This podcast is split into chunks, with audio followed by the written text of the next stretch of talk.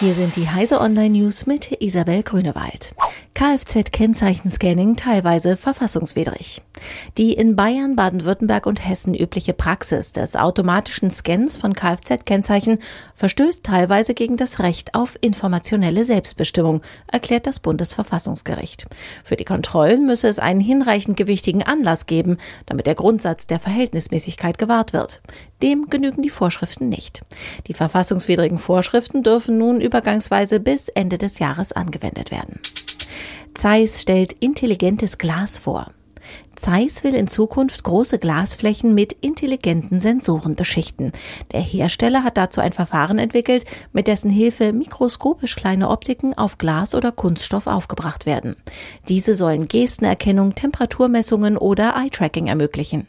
Geeignet wäre das neue Glas für Smart Homes, um Beobachtungstätigkeiten innerhalb und außerhalb des Hauses zu übernehmen. Zusätzlich kann es Informationen anzeigen, Räume beleuchten oder vor der Sonne schützen. Pilotprojekt für Wasserstoff-Brennstoffzellenzug in Ostthüringen. Auf der Strecke der Schwarztalbahn in Ostthüringen sollen von Ende 2021 an testweise Linienzüge fahren, die mit Wasserstoff-Brennstoffzellen angetrieben werden. In Thüringen sind etwa 70 Prozent des Schienennetzes nicht elektrifiziert. Stattdessen fahren dort Züge mit Dieselantrieb. Die Brennstoffzellenzüge stellen eine umweltfreundliche und kostengünstigere Alternative zu Elektroloks dar. Ein erster Brennstoffzellenzug des französischen Herstellers Alstom ist in Deutschland seit September 2018 auf der Strecke Cuxhaven-Buxtehude unterwegs. Position des magnetischen Nordpols aktualisiert. Eigentlich wird alle fünf Jahre neu modelliert, wie der magnetische Nordpol wandert. Erstmals musste das nun außerplanmäßig erfolgen, weil er so schnell ist.